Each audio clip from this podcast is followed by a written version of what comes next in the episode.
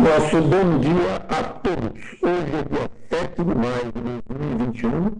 Estamos no Excentrismo Debate de número 6161. Meu nome é Ivo Valente e nós vamos abordar aqui hoje a identificação do amparador da TENEPS, sendo o tema desse Epicentrismo em Debate. Então a gente vai ler alguns pontos aqui do paper, de duas páginas, e depois nós vamos abrir para discussão tanto entre os debatedores que já estão aqui na sala virtual, como também com nossos amigos da internet. Então, começando aqui, identificação do amparador da TENEPS, da especialidade TENEPSologia. A identificação do amparador da TENEPS é a condição de reconhecimento claro do assistente extrafísico de função, ou consex técnica, atuante na tarefa energética pessoal por meio do parapsiquismo interassistencial autoconsciente facultando o reconhecimento de, de, de detalhes do holopensene, da holografia e da personalidade da consciência amparadora, pensenicamente afim ao tenepsista. Na sinonímia, nós colocamos que a questão do reconhecimento do amparador extrafísico da TENEPS. Uma cognição do amparador de função tenepsológica. Cognição aqui por parte do tenepsista. Alguns pontos aqui que eu acho que vale a pena a gente colocar da contextualização. O amparador extrafísico auxilia a consciência em função da interassistência. Quanto mais o telepsista pensionizar sobre interassistência, com devido autodiscernimento, nas mais diferentes circunstâncias existenciais, melhor será a sua afinidade com os amparadores e, em especial, com o amparador de função da TENEPS. Vale a pena lembrar que no Tenepsologia, que é um verbete do DAC, do Dicionário de Argumentos da Conscienciologia, o professor Valdo até recomenda, é, obviamente com devido autodiscernimento, que a pessoa deixe que a TENEPS entre absolutamente na sua vida. Isso não significa alienação, significa que a pessoa está conectada multidimensionalmente o tempo todo aí com os amparadores em função do processo assistencial. No parágrafo aqui, a ideia de ressonância. O ideal é o telepsista estar em ressonância pensênica com o amparador de TENEPS o tempo todo, em um trabalho de equipe multidimensional. Para se chegar nessa condição, é importante a consciência não ser cega perante a consciência amparadora. Aqui vale a pena a gente lembrar o capítulo dos 700 experimentos chamado Amparador Lanterna de Cego. O amparador é lanterna, não precisa dizer quem é o cego, né? O cego somos nós, tá? Então o que acontece? A gente às vezes tem um computador, vamos fazer essa analogia, um computador muito potente, um, cheio de recursos, cheio de, de, de, de, artifícios que podem ser utilizados de maneira positiva e não usa. Boa parte de nós, do nosso conhecimento de informática, no meu caso, inclusive, não aproveita todo o potencial que tem a, a, a máquina do computador.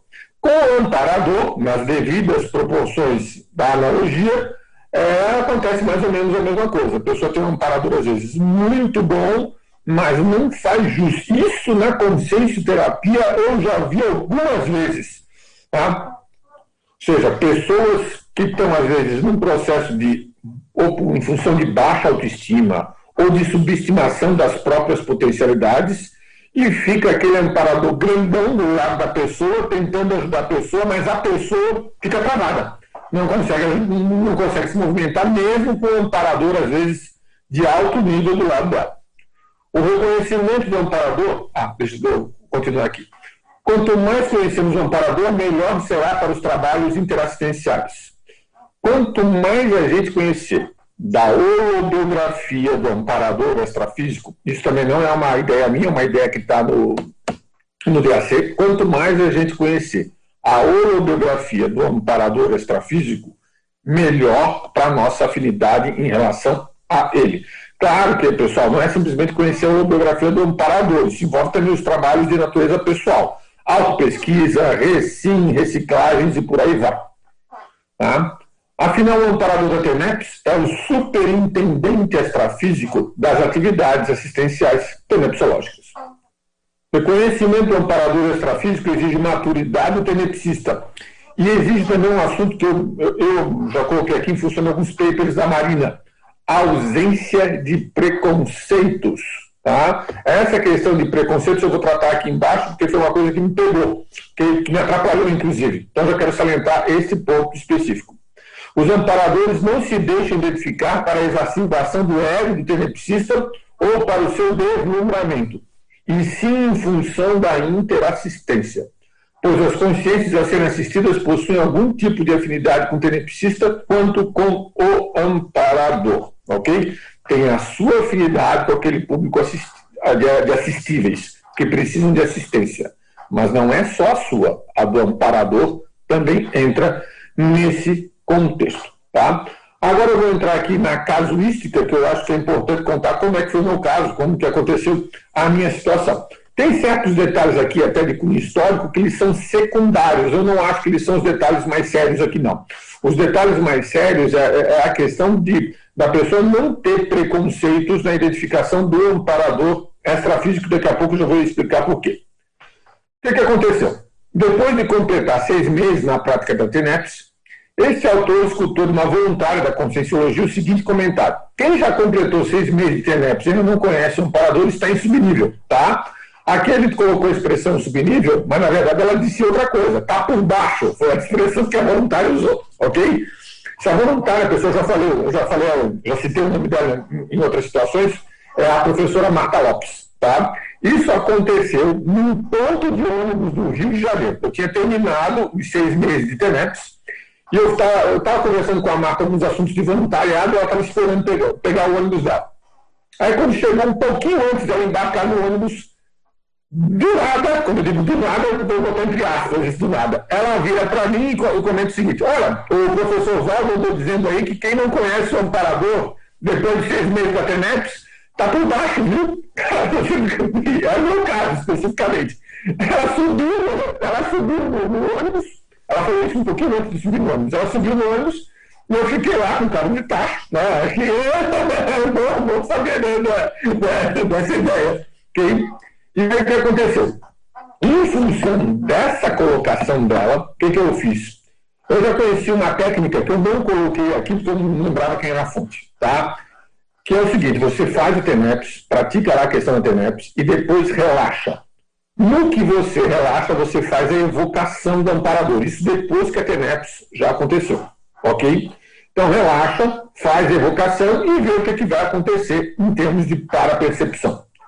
Então eu estava lá na TENEPS, terminei a TENEPS, né, e aí com aquela ideia na cabeça, que quem não conhece um amparador, depois de você está por baixo.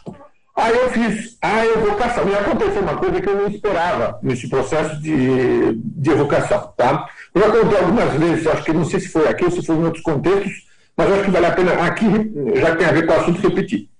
Eu estava lá, evoquei um amparador, daqui a pouco eu vejo um campo de batalha na minha frente. Um negócio, pessoal, que só vê quem tem estômago. Não era uma coisa leve, era um negócio bem barra pesada. Que lembra muito as fotos, lembra, não estou afirmando, estou até tomando cuidado, eu a expressão lembra, que lembra muito as fotografias históricas que a gente tem hoje da Batalha de Wilderness, que, que aconteceu no ano de 1864 durante a Guerra Civil Americana, tá? ou Guerra Civil Estadunidense, como queiram. E eu vi aquele cenário todo, e era, era um cenário pós-batalha, onde só tinha cadáver e corpo por tudo quanto era campo do campo. Do campo. E eu olhando aquela cena, pensando assim, não vou que um amparador e estou vendo isso, tá? tá?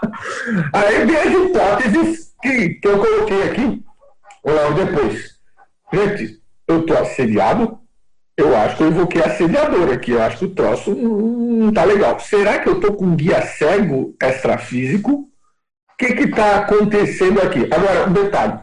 Em momento de, em, em que aconteceu essa clarividência, mais de 20 anos, eu fiquei com medo, eu me mantive muito tranquilo e eu não tive nenhuma reação psicossomática perante aquela imagem. Fiquei intrigado, mas eu não tive nenhuma reação emocional ou de rechaço ou de alguma, mas eu não vou negar que eu fiquei intrigado. O que, que é isso que está acontecendo aqui? Logo depois o cenário desapareceu, não foi uma coisa que durou, apesar de ter sido rápido, foi uma coisa marcante. Okay?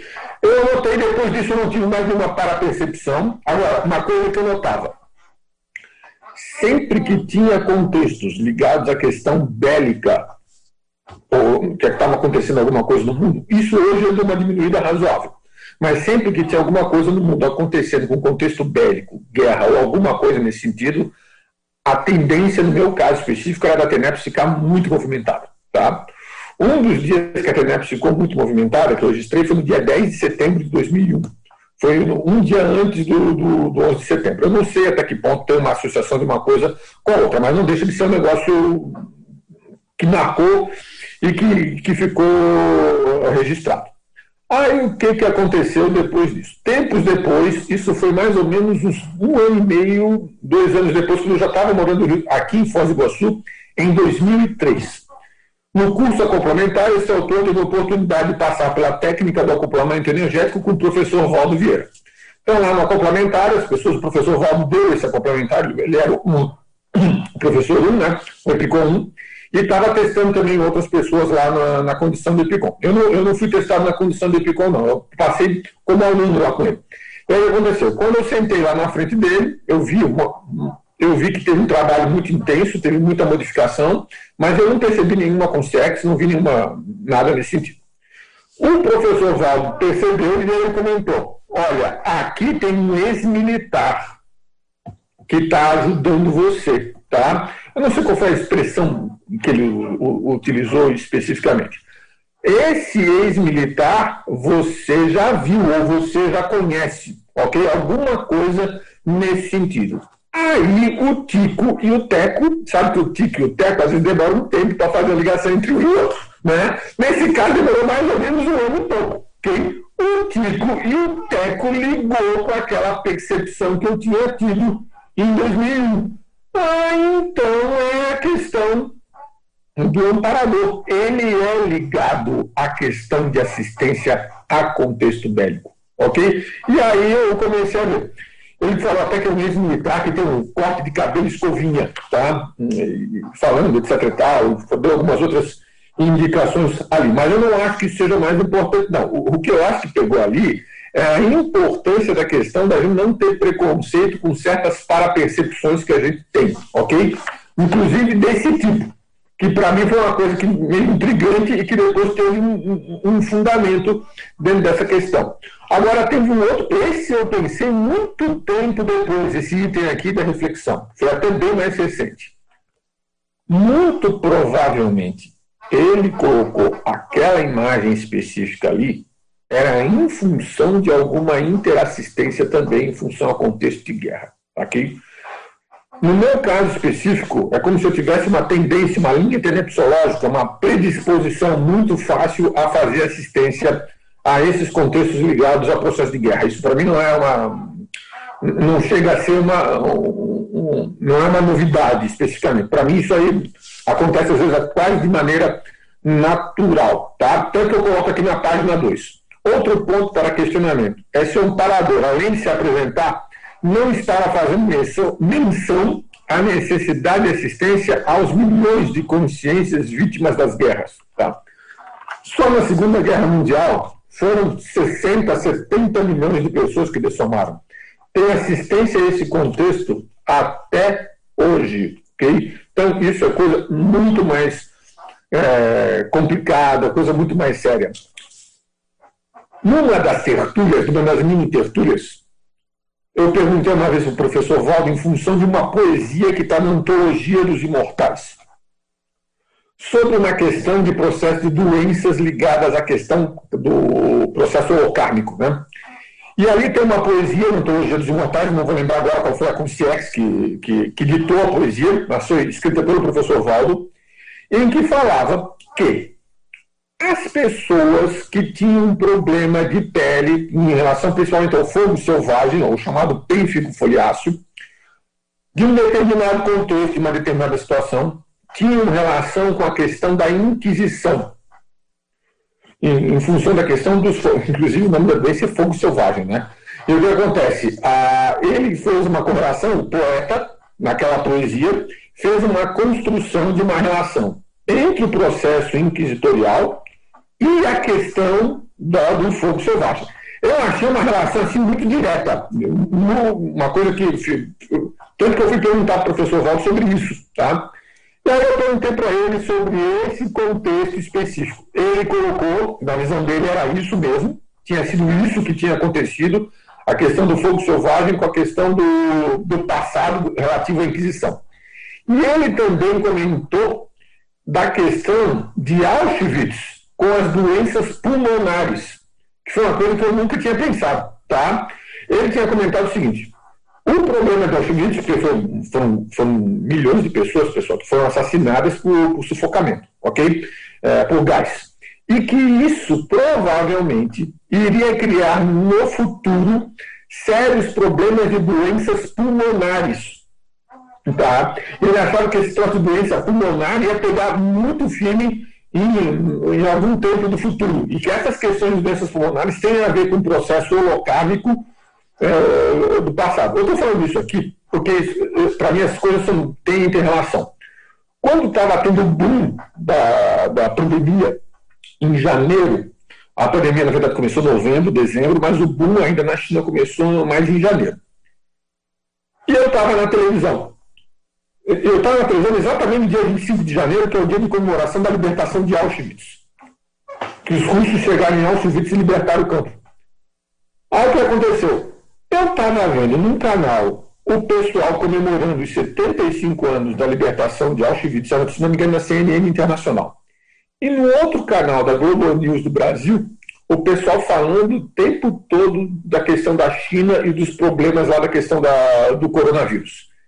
E eu pensei assim, será que tem relação uma coisa com a outra? Pessoal, eu não como fazer nenhuma afirmação categórica nesse sentido. Eu sou um cara muito enfático do meu jeito de falar. Não dá bola para minha ênfase. A minha ênfase aqui é de menos. Eu acho que o mais sério é ver se essas questões têm alguma correlação, se tem algum fato. Para mim, alguma coisa aí tem, mas eu deixo a coisa aqui, inclusive, aberta para debate, quem quiser, os, os é, eu ia falar teletertuliano, não sei se quem acompanha o Epicentrismo Debate também é teletertuliano. Então, mas quem está acompanhando aí pela internet também, se quiser, fique à vontade para colocar. E para encerrar aqui, pessoal, nós fizemos uma enumeração e já vamos abrir então as perguntas. Que, sob a ótica da amparologia, esse, por exemplo, na ordem alfabética, 10 itens relativos à interação amparador-tenepsista, capazes de auxiliar na identificação do amparador astrafísico de função da TENEPS. A reflexão sobre a amizade raríssima com esse amparador, o cuidado vigilante com a cosmoética em todas as pensionizações, e eu quero colocar, vou destacar, não vou ler todos não, pessoal, vou destacar o item 7. Mater pensene. O mater pensene do tenepsista em consonância com mater pensene do amparador. Ao meu ver aqui, pelo menos, essa questão do mater pensene é bem complexa, tá, pessoal? Não quero dar palavra final aqui nesse, nesse item aqui de, é, de, de mater pensene. Mas digamos assim, quanto mais meu mater pensene se aproxima da interassistencialidade, melhor para se aproximar do mater pensene do amparador. Eu coloco isso pelo menos como regra geral. Tá? E outra coisa, eu sempre uso mais a expressão interassistencialidade. Eu gosto mais dessa expressão interassistencialidade do que assistencialidade. Porque a assistencialidade pode dar a ideia de que é só assistência e a pessoa não está envolvida no contexto. Na interassistencialidade, a pessoa está envolvida no contexto o tempo todo ela precisa se qualificar o tempo todo para poder desenvolver melhor essa interassistência. O desenvolvimento da mental somaticidade do alto juízo crítico em relação às parapercepções desenvolvimento autodisciplinado do parapsiquismo. E por último, aqui a questão da sinalética, tem até o livro da professora Sandra Tonieri sobre essa temática, o desenvolvimento da sinalética energética e parapsíquica na interação específica com o amparador extrafísico. E por último, a identificação do amparador da TENEPS é de importância ímpar para o autoaperfeiçoamento do tenepsista, na condição de mini peça lúcida um maxi-mecanismo multidimensional interassistencial.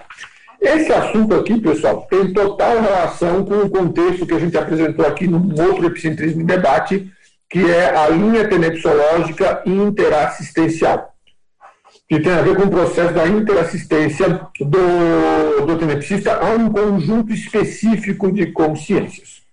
Pessoal, do que eu tinha para colocar, pelo menos já passamos aqui 20 minutos, eu queria deixar agora aberto para é, para as perguntas, eu acho que a Ana Luísa já quer perguntar alguma coisa, correto?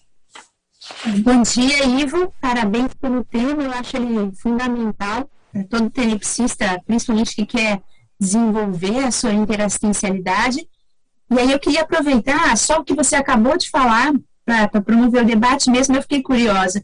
Esse episódio que você falou do dia 25 de janeiro, né, da libertação dos prisioneiros lá em Auschwitz, e a questão da, da Covid, você teve alguma condição de intensificação na TENEPS? Percebeu alguma outra, levantou hipóteses é, dessa questão? O que, que, eu fiquei pensando aqui para ver o que, que você tem a falar sobre isso? O professor Valdo falava da questão da pioria do alopensine aqui em função do processo da Helbex, né, muita com céu transmigrada e tudo, e outras ressonadas, mas principalmente as ressonadas, né? E aí teve um boom que resultou nessa pandemia, né? Tudo isso. Você levantou alguma hipótese para o que, que pode estar tá acontecendo? Assim, esse pessoal já ressomou agora na pandemia, já estava já, já ressomado, né? O que, que pode ter acontecido para acontecer isso nesse momento?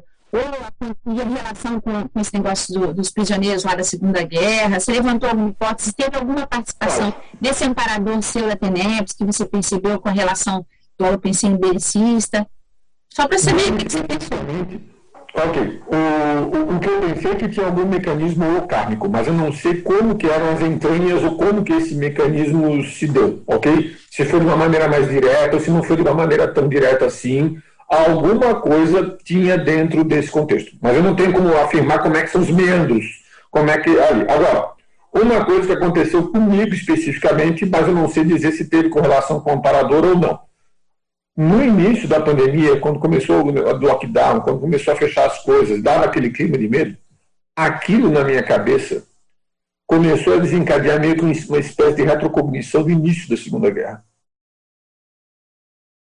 Ficou um contexto que lembrava muito as coisas da Segunda Guerra, na minha cabeça, ok?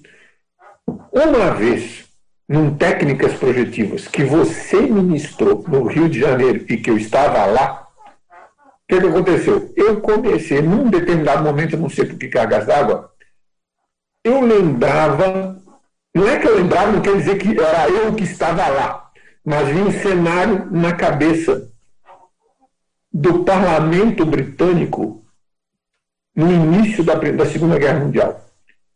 Aquela atmosfera de que o pessoal sabia do tamanho do problema que ia vir. Agora, o troço era, era é, é engraçado, era, um, era, uma coisa assim que é, eu vi aquilo ali e pensava, gente, é, todo mundo está sabendo que o troço vai ser muito difícil. Ah, eu, essa era a certeza que vinha na minha cabeça. Engraçado que depois disso foram poucas hum, hum, esses processos. Isso foi no técnicas projetivas, eu não dizer que eu era aluno, você era professor, que foi lá no, no Rio de Janeiro. E devia ter também, eu lembro que teve algumas clarividências com vulcão também, mas eu agora não vou associar uma coisa com a outra. Pode falar.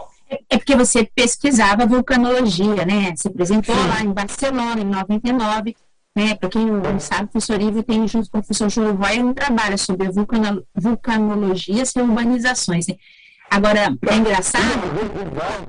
Uma vez o Valdo na tertúlia, do nada, se vira para mim Pois é, né, Ivo? O nazismo foi um vulcão que explodiu na Europa.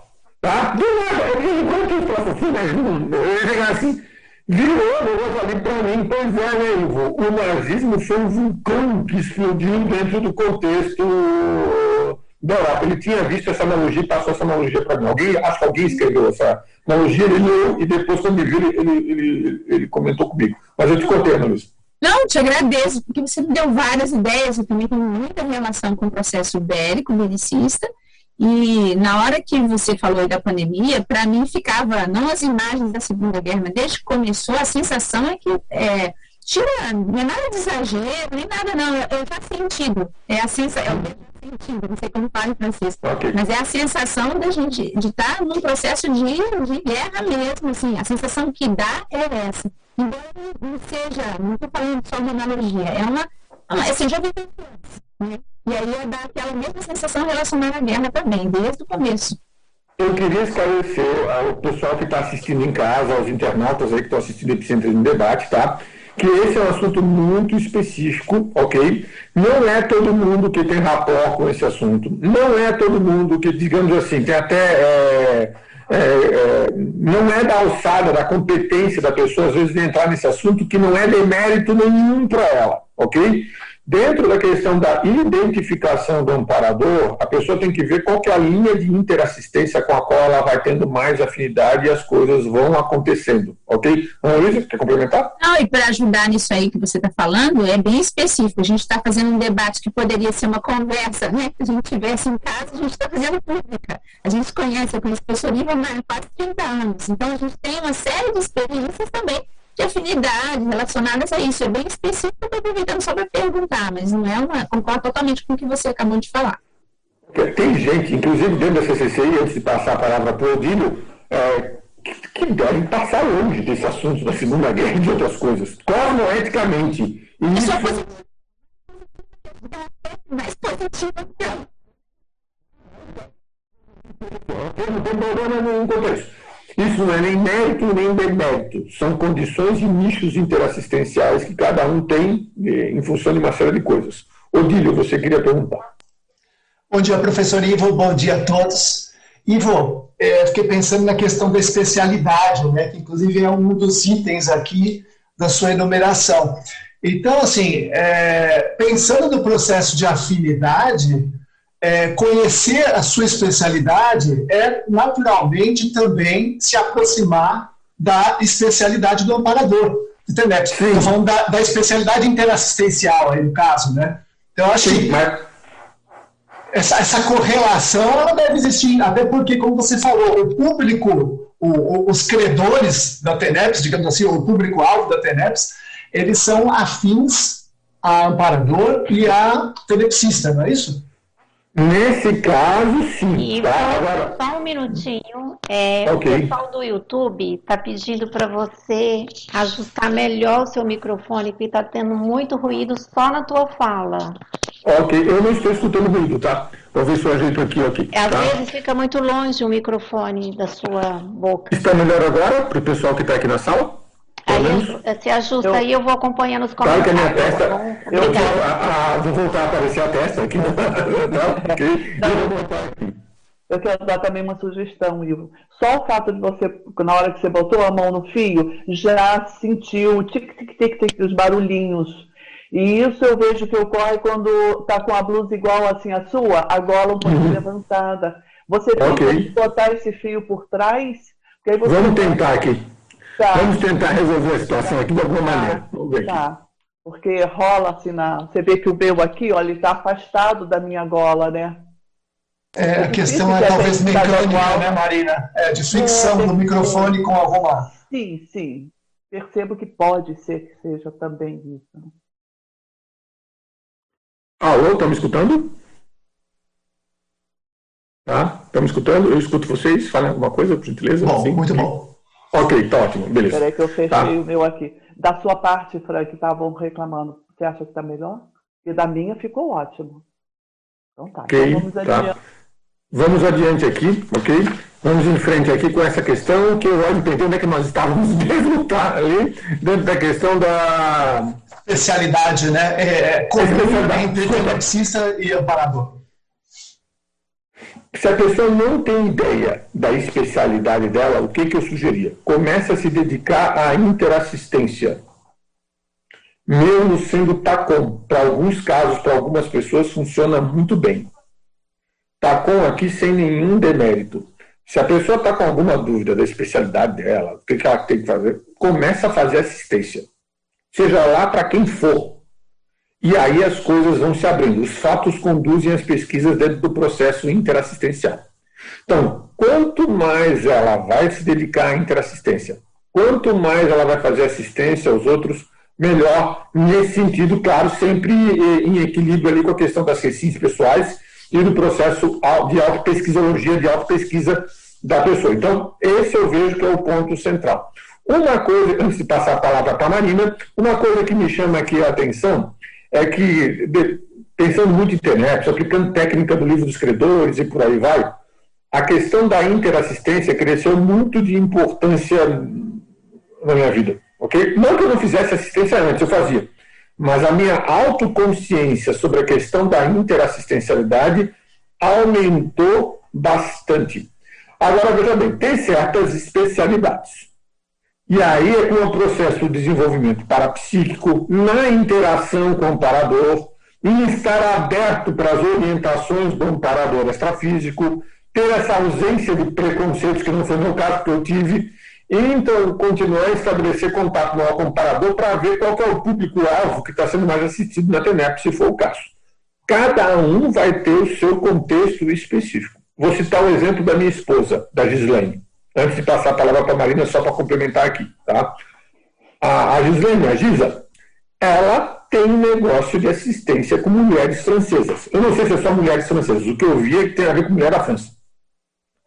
Isso eu vi num dia que eu estava numa dinâmica, lá, lá da OIC, quando, quando as dinâmicas não tinham parado, e ela foi lá num, na dinâmica que eu estava epicentrando.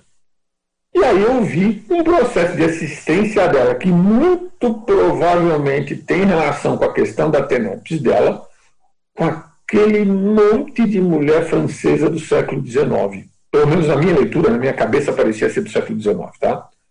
Ela tem uma afinidade natural com isso.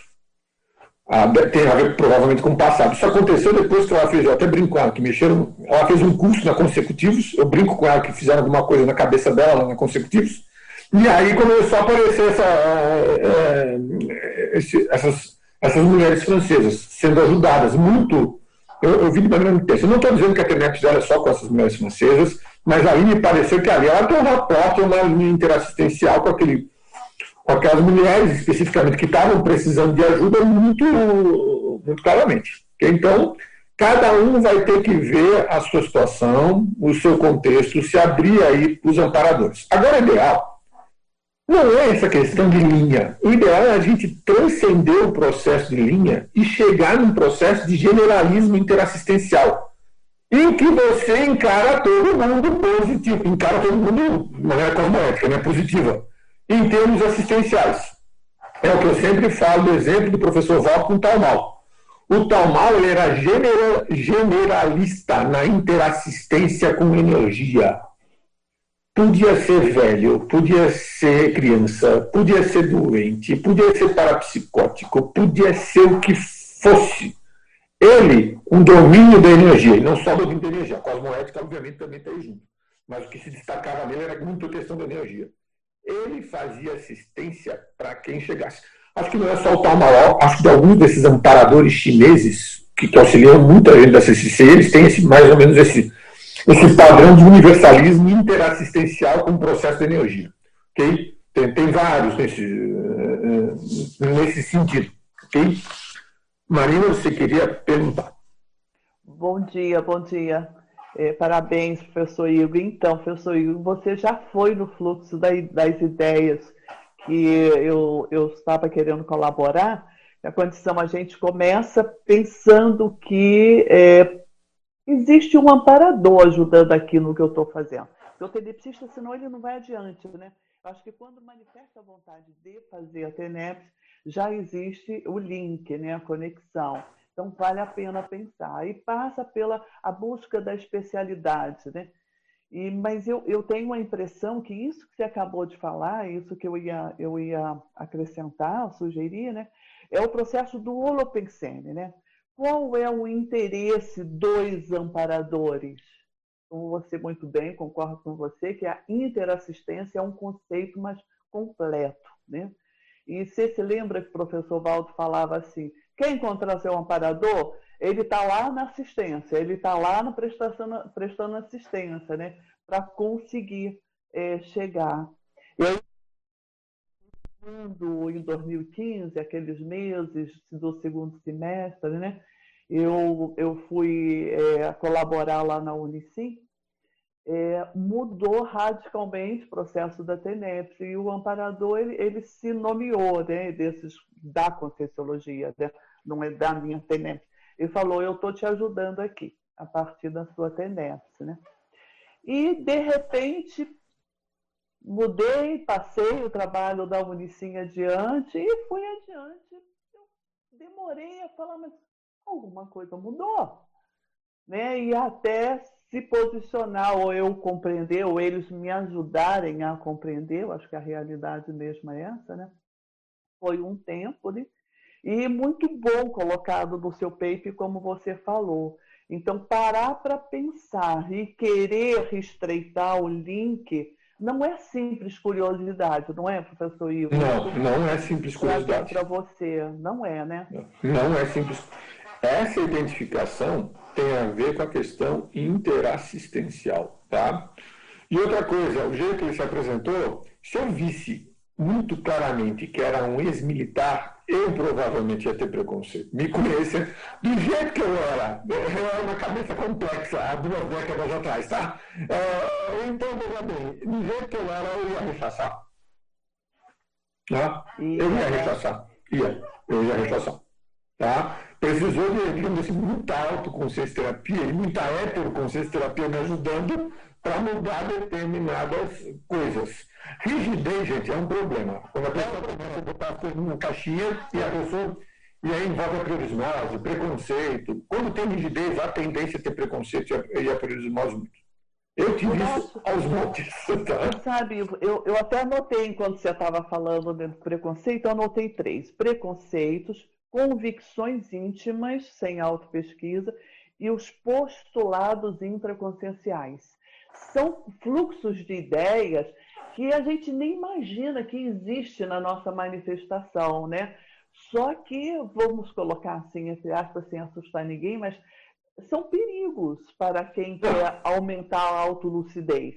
Por exemplo, a questão das guerras que você estava falando, né, e, e, os links que você foi muito bem trazendo, né? É, no momento de guerra, só tem guerreiros? Não tem pacifistas mais ou menos segurando aquilo?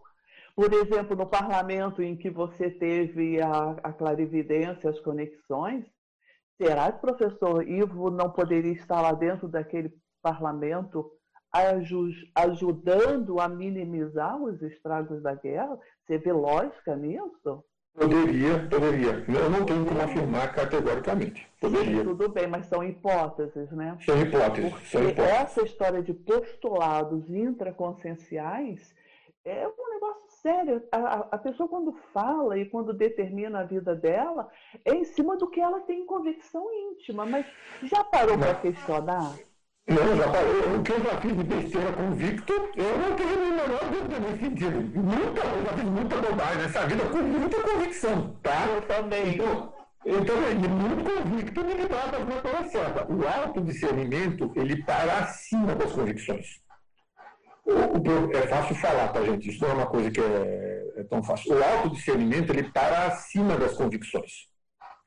Se a gente vai só pela convicção, sem autodiscernimento, a tendência de fazer bobagem, principalmente bobagem de natureza partidária e bobagem de natureza sectária. Cai aos montes. Então, você subordinar, porque convicções todos nós temos, mas subordinar as convicções ao processo maior mentossomático do autodiscernimento é um desafio para mim, eu acho que é um desafio aqui para todos nós, num grau maior ou menor. Okay? Porque bobagem com convicção, eu nessa vida fiz, em outras vidas com certeza fiz, e muitos de nós fizemos muito convictos. Convictos que eram os donos da razão. E levando na cabeça depois. Okay? E aí não, não, não ia dar certo. O autodiscernimento ele para acima das convicções. É fácil falar para gente. Eu tenho total noção que isso é a coisa mais fácil de falar. Tem mais.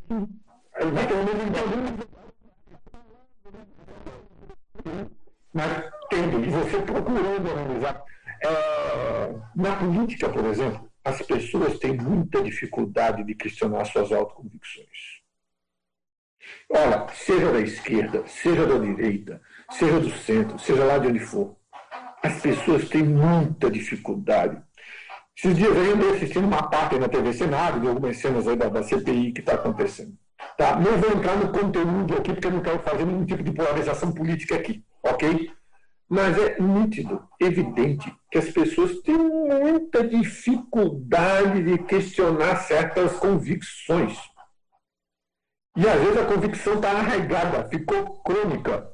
É, e às vezes isso aí chega ao nível daquilo que a gente chama de autoassédio mental somático.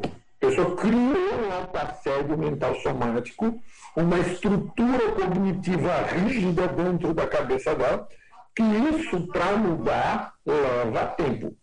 Muitas vezes, não só em uma vida, não, em algumas vidas para frente. Agora, é um cenário de estudo, né? Vale a pena assistir para a gente estudar, verificar é, o, o, qual a melhor abordagem que a pessoa poderia ter. Se você estivesse naquele local, o que você faria para conduzir melhor, né? Quais são, e, por exemplo, nós estamos falando desses postulados intraconscienciais.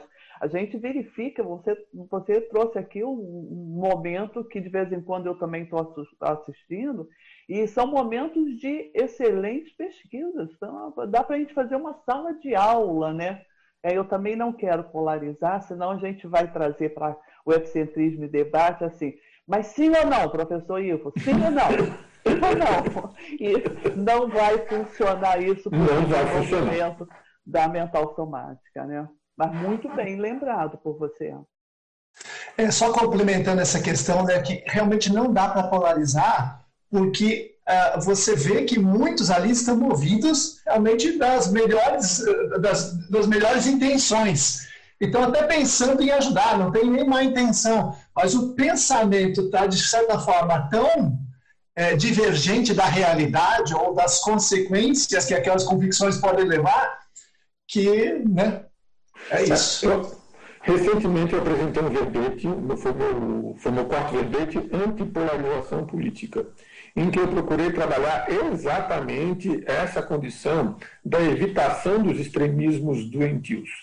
É, muita gente que está numa condição de extremismo está, às vezes, com boa intenção. Você acha que aquele público todo que votou no Hitler quando ele se elegeu, uh, um pouco antes dele se eleger chanceler, porque ele chegou a chanceler uma condição legal, tá? Ele, ele, ele não deu um golpe de Estado. Ele chegou numa condição legal, foi legal do lado.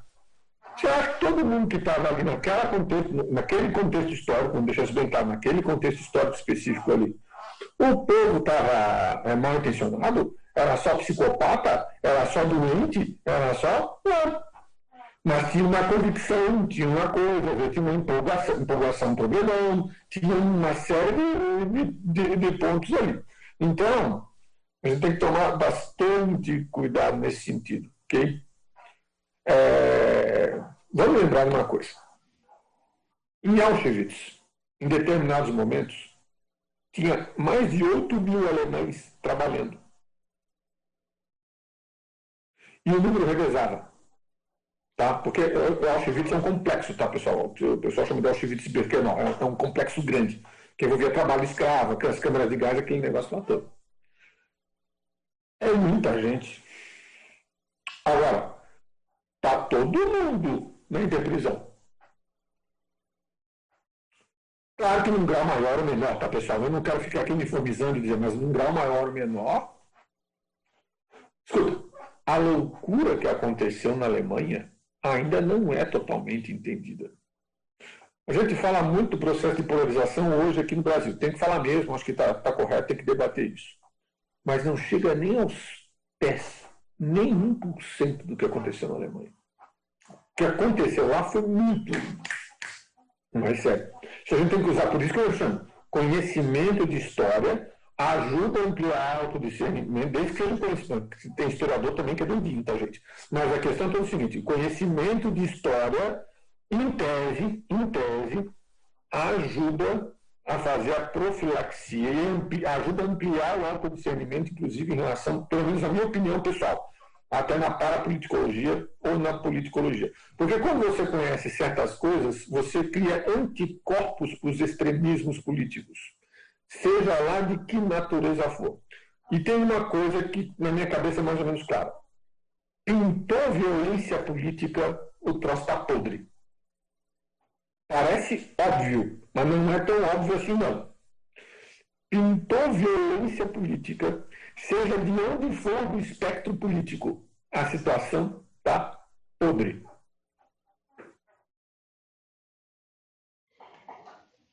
professor Ivo.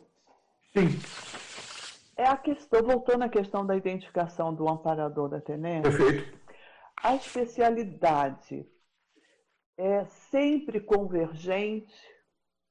Por exemplo, pode um tenepsista ter um amparador ou uma amparadora, né, uma consciência amparadora? É, por exemplo, assim, eu, eu queria é, é, ampliar a ideia, mas eu vou dar o um exemplo que nós já estamos usando. Teve a experiência que está ligado à, à beligerância, à guerra. Sim. Não pode ser um amparador que esteve com aquele tenepsista num ambiente pacifista, que é um antípodo da guerra, porque isso que você acabou de falar, de novo me trouxe essa ideia. Existe Olha, essa possibilidade? Existe, mas existe uma outra. Os dois fizeram burrada no contexto bélico, então atrás, tá? Ok? Os dois, os dois fizeram bobagem, os dois erraram, os dois foram bancadas, só que melhoraram, né?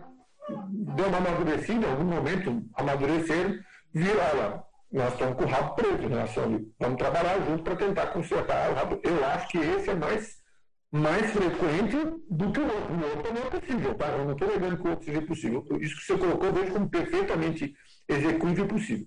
Dentro da questão da especialidade, pessoal, tem afinidades e tem raportes. Tem, por exemplo, tem pessoas que têm muita facilidade de fazer assistência com criança. Não é o meu caso, por exemplo. Ok? Então, eu estou querendo voltar à questão da especialidade que você colocou no início da pergunta, que eu acho que é, que é interessante aí, vendo por um outro viés. Isso significa que eu seja totalmente incapaz de fazer uma assistência a alguma criança, algum pedido de criança que chegue na internet? Não, não acho que seja o, o caso, tá? Mas aí é, é, uma divergência, quando eu digo divergência, não quer dizer que seja negativo, tá? É uma divergência, pelo menos daquela. Tem aquele prumo central dos trabalhos telepsológicos. De vez em quando, até pode ter uma extrapolação nesse sentido. A divergência não é necessariamente negativa. Pode fazer assistência a uma criança por uma outra condição, para certas situações que você não tem nem condição de identificar na sua cabeça, porque não tem sinapse para isso. Mas isso pode acontecer também. Não vejo problema nenhum nesse sentido. Mas normalmente tem um venho, tá? É, e é nesse veio que a coisa caminha mais. Eu entendo dessa maneira, tá, Marina? Não quero dizer, não quero dar a palavra final disso aqui, não. Sim, sim, sim. É, tem lógica. Tá. Mas, olha, na minha opinião, eu acho que foi muito mais as bobagens que o povo fez junto, pelo menos no meu modesto entendimento, do que necessariamente porque estava acertando, às vezes é mais. E outra coisa, quando eu digo passado, não é necessariamente passado recente, não, tá? Pode ser coisa lá bem bem antiga. E quando eu digo da antiguidade, até clássica, até antes da antiguidade clássica. Pode ser bem antigo. E aí o pessoal começa a dar uma crescida, eu sei que não usa quer falar, vou passar a palavra para ela, tá? Então o pessoal começa a dar uma amadurecida nesse sentido, e aí começa a, a melhorar. Ana Luísa?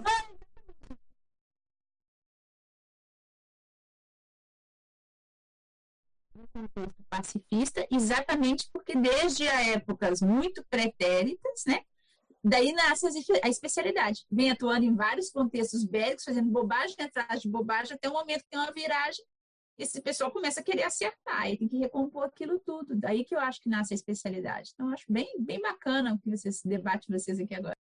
antes de passar a palavra para o Odílio, eu tenho certeza, eu pessoalmente, intimamente, eu tenho certeza que eu estive em Canas. Canas é aquela batalha da antiguidade clássica lá, negócio do Aníbal, etc. E tal. Eu brinco, a gente teve em Canas e entrou em Cana. Entrou em Cana da interprisão grupocármica, porque aquele troço horrível. Quanto tempo aquilo ali durou de interprisão? Quanto tempo a gente deve ter. Aqui, lá eu não tenho dúvida, eu sei direitinho o que aconteceu lá. Ok? Em algum detalhe, alguma coisa, eu sei mais ou menos o que aconteceu lá. Teve um lago lá, que eu tive várias sincronicidades com a questão do lago que, que o Aníbal teve. Eu não estou dizendo que eu seja Aníbal, não, tá, pessoal? Não é isso, ok? Mas dentro daquele contexto, dentro daquela situação, algumas coisas ali. Né? Então, sabe como é? Participou, de, esteve em canas, entrou em cana. Alguma coisa dançou bonito, por um bom tempo depois daquilo lá. Odílio, você acho que levantou uh, o dedo. Vamos lá. Eu fiquei pensando aqui na questão da especialidade ainda, né, que eu acho que é importante. É, a professora Marina também citou que quando ela assumiu a Unicim lá, um amparador se apresentou também, dizendo: ah, vou, vou te dar todo o suporte aqui. Então, é possível é uma alternância de amparadores de função na TENEPS, né? porque a gente fala assim, ou amparador ou superintendente, né? mas é possível uma alternância, e essa alternância está ligada a diversos contextos pelos quais você já passou, é, é de ligação com o público-alvo, ou, ou, até um trabalho específico que você vai desempenhar naquela condição daqui para frente, enfim. Tá, tem, tem dois tópicos que eu queria colocar aí, tá? Um, até, até tendo visto que você citou a Marina, eu acho que se a Marina quiser também colocar, fica, fica à vontade nesse sentido. É, primeiro, a questão do sinergismo TENEPS-PROEXIS. Se não tiver esse sinergismo, a TENEPS tende a esvaziar. A questão não é só TENEPS, a questão também tem as outras atividades proexológicas que a pessoa precisa fazer. Se não tiver esse sinergismo, a TENEPS esvazia. Gente, eu já vi vários casos, eu já vi vários casos, está dando barulho, Francis? Se estiver dando barulho, você me dá um toque, tá? Ok? Não está dando. Mas uma coisa que eu acho que é importante colocar aí para você, Obi. se não tiver esse sinergismo, a TENEPS esvazia. Eu vi várias situações, eu não vou entrar aqui no mérito de casos particulares, de pessoas que deixaram de fazer, deixaram voluntariado, deixaram em tese de exercitar mais a proexis delas. Isso eu estou falando em tese porque eu não tenho né, fazer também julgamento do que os outros estão fazendo, deixando de fazer. O que acontece? Deixaram o voluntariado, tempos depois deixaram de fazer a TENEPS. Não foi nenhum, nem dois, nem três. E não é de gente que eu estou falando de Juna, não. A pessoa deixou voluntariado, deixou depois a TENEPS. Isso aí foi. E, pessoal, foram vários casos. E alguns chegaram para mim de maneira inusitada. Eu não fui atrás. O troço bateu em mim. Outra coisa, os amparadores de função do voluntariado quando tem alguns desassédios para fazer, você acha que eles não vão lá ajudar o tenepsista? Claro que vão. Eu recomendo assistir o Epicentrismo em Debate da professora Mabel. Se não me engano, é para a força presencial. Hernani, se você, acho que é esse, né? Dá, uma olhada nesse Epicentrismo em Debate da professora Mabel, que ela cita o exemplo dela no voluntariado dela em Barcelona, e do, porque teve uma época lá que ela citou que ela pensou em em sair de Barcelona, por algum motivo lá específico, e ela sentiu que a TENEPS dela esvaziou. Quando ela retomou o voluntariado lá em Barcelona, a TENEPS dela voltou a encher. Tá? Mais ou menos assim, eu estou sendo, eu sendo quase caricato em falar do exemplo da Mabel aqui. Vale mais a pena assistir depois a gravação do Epicentro de Debate. A, a, a, Marina, não sei se ela vai querer falar, eu sei que a Ana Luísa tinha levantado. Pode falar, Ana Luísa. Não, eu achei que a Analisa tinha falado alguma coisa. É o nome do, do texto da Amabel é o epicentrismo, interação, força para presencial, epicentrismo. Ok, obrigado, Ana Luísa. Tá? Temos perguntas na internet, alguma, algum questionamento? Temos sim, Ivo.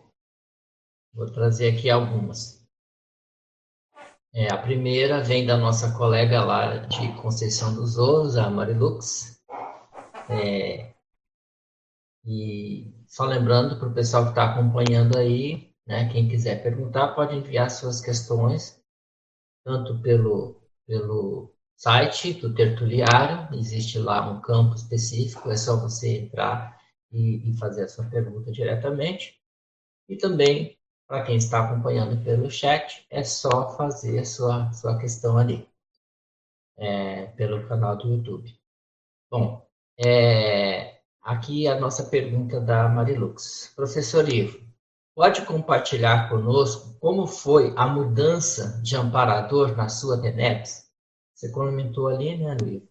Mas ela pede para você falar um pouco mais das suas não... percepções. É, percepções, identificações foram é, instantâneas? Você sempre reencontra o primeiro amparador da tarefa energética pessoal? A fala dessa mudança. Eu digo que eu ainda me esforço bastante para me manter em ressonância pensênica com este que eu considero o primeiro amparador e que está continuando até hoje, ok? De vez em quando tem outros amparadores. É, é engraçado que esse assunto, mudança de amparador das sinapses, de vez em quando vem para mim das maneiras mais inusitadas, tá? Ok? É, eu não percebi de maneira clara, acho que tem que ser honesto antes mais nada comigo mesmo e com todo mundo, eu não percebi de maneira clara nenhuma mudança assim especificamente de amparador eu, eu ainda percebo este cidadão que eu falei atuando fortemente, principalmente nesses contextos que envolvem questão bélica e por aí vai. Ele não é o único amparador. tem outros que ajudam em outras situações e em outros contextos do, do pouco que eu consegui identificar. Hoje mesmo eu estava pensando nisso. Tem um que é um indiano, tá? Que usa uma espécie de, sei lá, uma pedra, alguma coisa no, no, meio, do, no, no, meio do turbante. Eu acho que tem a ver com as coisas da consciência terapia. Okay? Então, de vez em quando tem outros em função da, das funções. Eu estava lembrando isso hoje também. Eu quero falar, depois escrever um verbete chamado amparofilia docente. O amparador que atua com o professor de conscienciologia normalmente não é o mesmo amparador da TENEPS.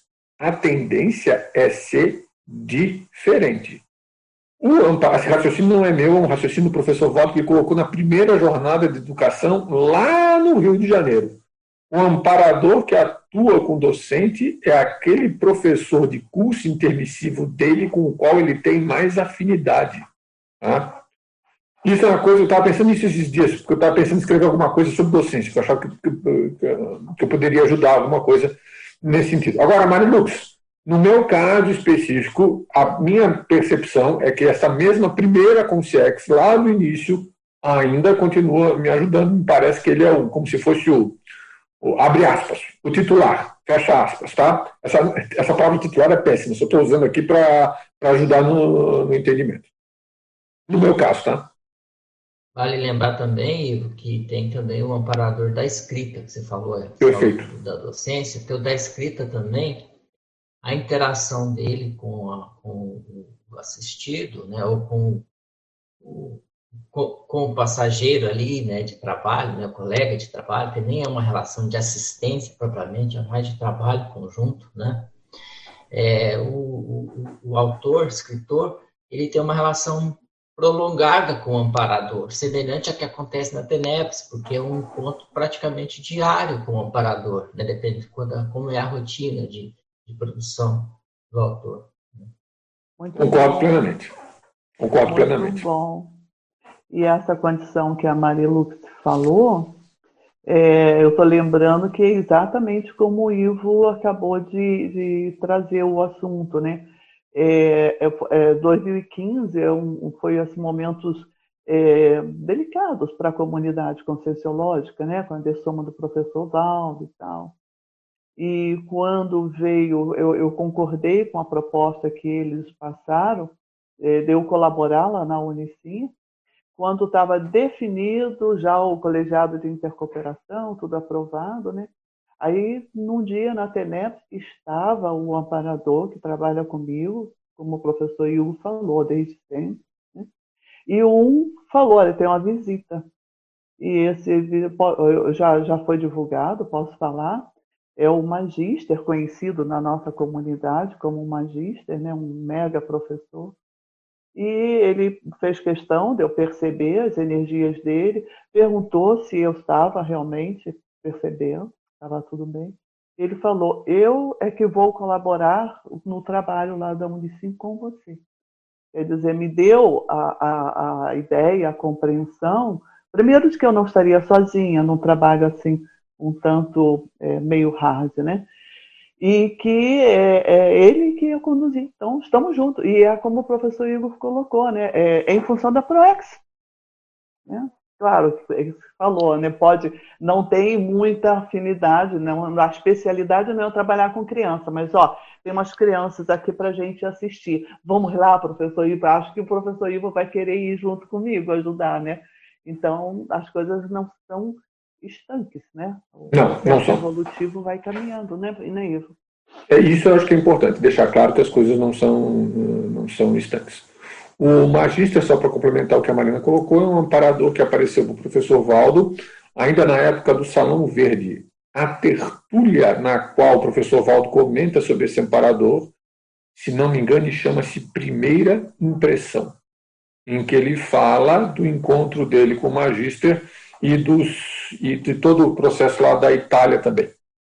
Falou um monte de coisa da Itália nessa, nessa tertúlia. Foi ainda uma ah, tertúlia no Salão Verde. Primeira impressão. Ah, obrigada, vou, vou estudar. Se, não, se eu não estiver, se a memória não estiver falhando, ok? Mas se não me engano foi esse aí, primeira impressão. Eu que eu assisti essa tertúlia online. Tá? Já na época acho que já tinha ó, ó, alguma transmissão. Não, alguma não, teve transmissão. Com certeza teve transmissão e está tá gravado. O Arlindo fez várias perguntas sobre. Tá, e aí o professor Valde eh, colocando um monte de coisa a respeito do, da Consciex, da ajuda que ele estava prestando a um amigo que estava ressomado na Itália, que estava precisando de assistência e que o magista estava entrando lá para ajudar. Mais Agora, pergunta na internet? Pergunta, sim, sim. É a Luísa, de Lisboa, Portugal. É, agradeço a casuística apresentada, bastante esclarecedor. Poderia comentar sobre o incremento de ressonância pensênica com o parador, de modo a ampliar o trabalho de equipe multidimensional? Tente pensar igual ao seu amparador. Tente pensionizar igual a ele, tá? E se você não tem a menor noção de como pensionizar igual a ele, ou tem pouco conhecimento a respeito da figura dele, assim, de algum contato específico com ele, comece a pensar mais seriamente em interassistência. Neste caso, principalmente no parapsiquismo interassistencial. Pense em projeções assistenciais. Pense em usar o parapsiquismo para fazer assistência. E aí, junto com o TENEPS, e por aí vai. Alguma hora, em algum momento, a coisa vai se abrir em termos de conhecimento do amparador. Agora a pergunta de Curitiba, Eduardo. No item interassistência, na página 1, como podemos melhorar nosso discernimento frente às possibilidades de interassistência nas mais diferentes circunstâncias existenciais que surgem no nosso contexto atual? E de que forma podemos adentrar de modo cosmoético cada uma das psicosferas dos nossos assistidos para obter esse discernimento, escolha da melhor ação interassistencial a ser feita. A questão de entrar na psicosfera dos assistidos tem que, tem que saber o momento direitinho do, do que, que vai fazer, tá? Isso aí precisa de muito discernimento, tem que tomar muito cuidado. Mas eu vou começar uh, do outro extremo. Na consciência terapia, de vez em quando a gente recebe determinados casos, determinadas situações que a pessoa ainda tem muito, por N motivos na vida dela, no contexto atual, da vida intrafísica atual dela, ela não conseguiu fazer assistência, travou muito em determinadas situações, às vezes de natureza mais egóica. Para essa pessoa começar a se desenvolver, em termos interassistenciais, vale mais a pena, em alguns casos, é fazer a tarefa da consolação mesmo. O que eu já recomendei de gente visitar asilo de idosos e fazer assistência lá de velhinhos não está no gibi, ok? Já recomendei isso várias vezes. Então a pessoa é Tacom. Ah, mas é Tacom. É, é Tacom mesmo. É, é, é, é para começar por aí a depender das circunstâncias. Depois, tá, passou aí. Outra coisa. Em termos de autoconsciência terapia, eu nunca vi uma alta em que a pessoa não tivesse comprometida em fazer alguma coisa de assistência no processo da Proexis. Alto em bom nível, tá? Normalmente, as altas consciências terápicas que eu vejo, a pessoa já tem algum foco de assistência que ela quer ver. Outra coisa, Eduardo, às vezes não vale a pena ficar refletindo muito ah, qual é a minha especialidade, o que, que eu vou fazer. Que... Escolhe uma e vai, tá? porque se ficar demorando muito para escolher, aí a coisa não demora. Então, Escolhe aquela que tiver uma afinidade mínima, não se preocupe em ter acertar 100% e vai no processo assistencial. Já passando a palavra para a Marina. O que você colocou de adentrar na psicosfera dos outros tem que ser feito com muito discernimento e em conjunto com os amparadores. Tá? Para que, que vai entrar na, na, psicosfera dos outros? Eu acho que tem que pensar muito nisso, ok? Tá? A, a, a intencionalidade de assistência é sempre muito boa, mas a gente tem que tomar cuidado, não estou dizendo que seja o seu caso, Eduardo, e acabar não sendo intrusivo sem querer na psicosfera da outra pessoa. Ok?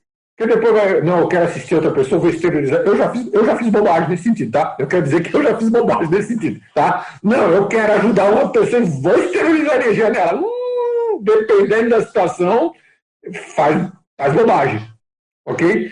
porque não é para ter aquela esterilização, não é para ter aquele momento e acaba fazendo bobagem nesse sentido. Então, em conjunto com os amparadores, mexendo as energias, existe um princípio que me ajuda nessa situação.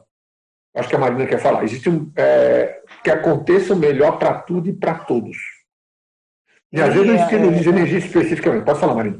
É, sim, sim, é isso aí. Dando continuidade a isso. Quer dizer, a postura é de mini peça, não é? Você concorda? Tenepsista é mini peça. E está no mega maxi mecanismo. Então, na hora que o tenepsista ele entra para a tenep, está dentro do campo dele, exterioriza a intenção, acabou. O resto não é com você. Né? Deixa que o maxi mecanismo encaminha e vamos adiante. E o que eu queria falar, é, só acrescentando na sua sugestão, professor Ivo, é questão, existe uma, um, um, tema que na tertúlia matinal eu apresentei lá e é um tema que acrescenta essa pergunta dele, escutatória interassistencial. A pessoa que quiser se desenvolver um pouco mais no trabalho da TENEP, começa a aprender a escutar, porque exige técnica, né? Então, começa a aprender a escutar tudo que aparece à sua frente, né? Que os amparadores vão ter mais link com você, porque a escutatória já está falando, ela pode ser interassistencial. E aí, como ele colocou a questão da TACOM, é importante, né? Então, eu digo, o acolhimento é o primeiro passo, né, professor Ivo? Você não consegue fazer uma mega TARES se você não iniciou a questão do acolhimento, não é isso? Sim, sendo, outra coisa, pessoal, TARI 100% é difícil, gente. TARI 100% é só se tiver. É, isso é uma analogia do professor Valdo no SP2 que eu nunca esqueci. Só se tivesse o seu cérebro dentro de uma redoma de vidro interconectado com fios com os outros cérebros em outras redomas de vidro. Aí sim você conseguiria fazer né, é, TARI 100%. Não tem como fazer isso. Você precisa, às vezes, fazer, acolher a pessoa, criar rapport, tá? Escutar, às vezes, um monte. De, eu estou aqui me fundamentando mais no trabalho da consciência terapia, ok?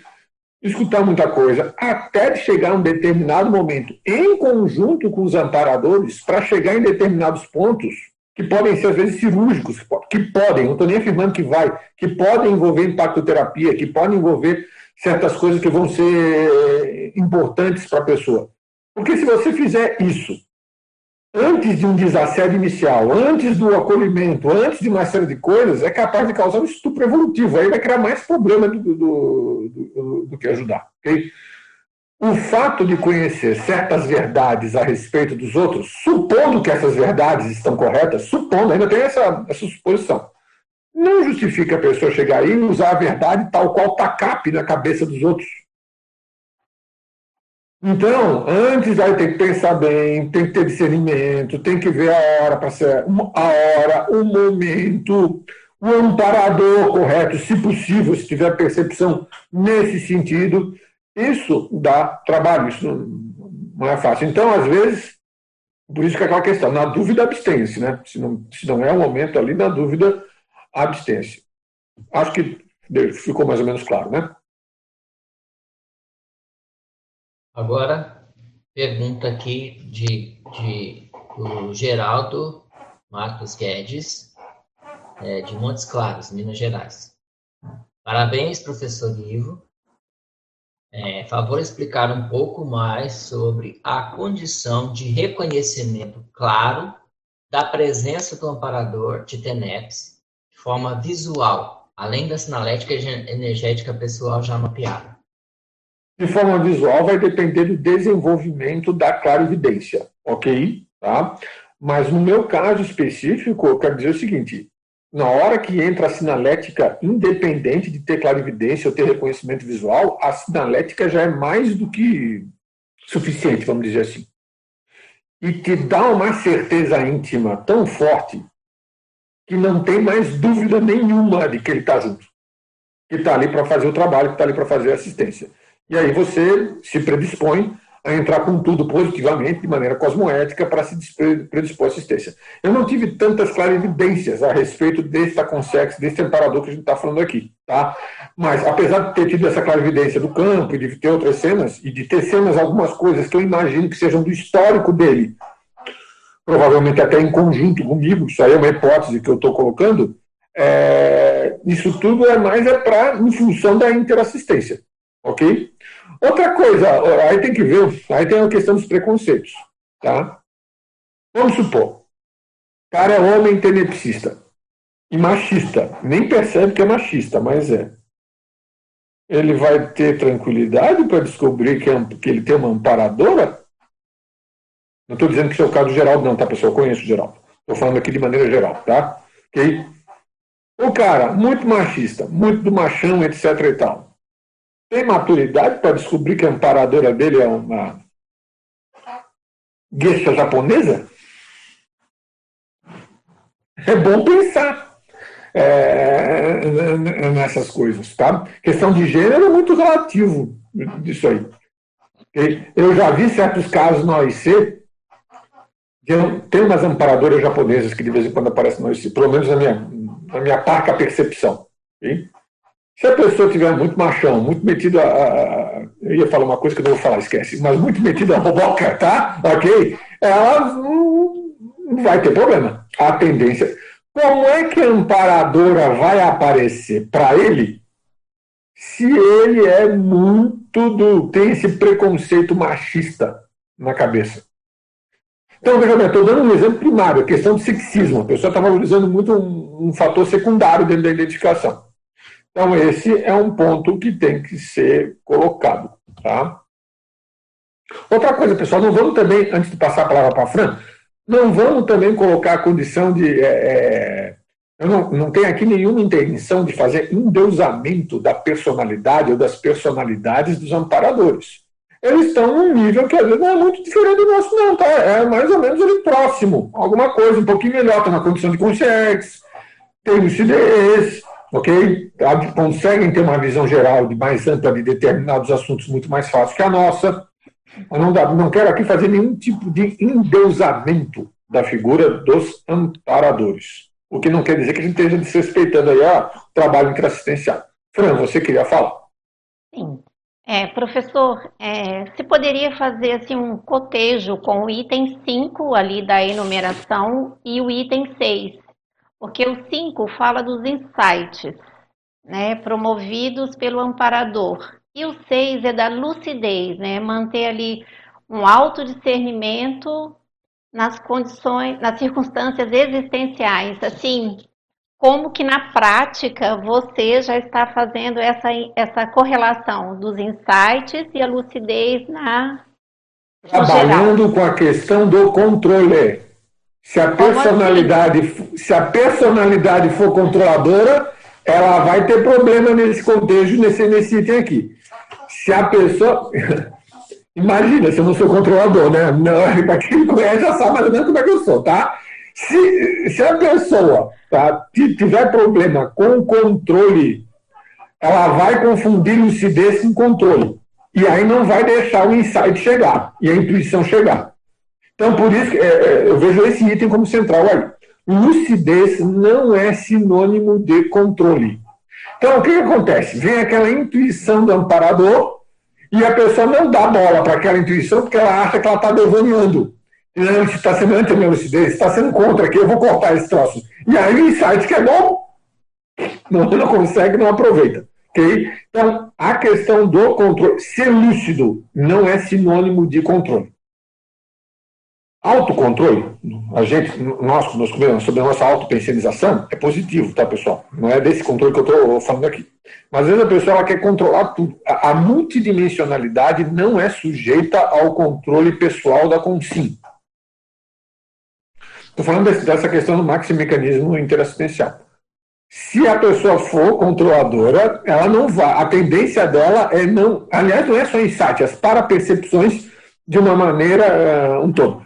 Quando eu fui evolucionando na consciência terapia, isso já faz, uma, faz duas décadas. Uma das coisas que mais me chamou a atenção foi muito ajudado na época pela consciência terapeuta Fátima, tá? E também pelo consciência terapeuta Francisco. Gente, eles me lembraram que multidimensionalidade não era sujeita ao meu controle. Foi uma lembrança muito pertinente, que eu guardo para mim até hoje. Tá? A multidimensionalidade não é sujeita ao controle da personalidade. Se tiver controle, caiu aqui o. Só um momentinho, gente. A, a multidimensionalidade não é sujeita ao controle da consciência. Eu acho que é isso que eu estou querendo dizer. E principalmente quando eu estou falando aqui dessa questão do maxi mecanismo assistencial. A minha peça, pessoal, não manda muita coisa. Vamos ser francos nesse sentido. Quem manda mais no maxi mecanismo é a superintendência dos amparadores. Um outro detalhe, Fran, eu tô, vou aproveitar a sua pergunta já para pegar uma outra ideia que veio aqui agora que eu não quero desperdiçar. Quem, aliás, que já repeti várias vezes, mas vou repetir de novo. Quem controla a agenda extrafísica não é o tenepsista. Quem manda na agenda extrafísica é o amparador. Você amplia a sua disponibilidade interassistencial ao máximo. Mas quem vai chegar lá na hora e vai tomar a decisão séria de quem e como, e da maneira como vai ser assistido, é o amparador extrafísico. Ok? Então, não sei se. Então, essa questão lucidez insight, acho que você pegou um gancho bom, Fran. O que tem que ser trabalhado aqui, para que as duas coisas aconteçam e sejam mantidas, é a pessoa trabalhar o seu nível de controle pessoal. Se ela for controladora, vai dançar aqui. Aí não vai ter jeito.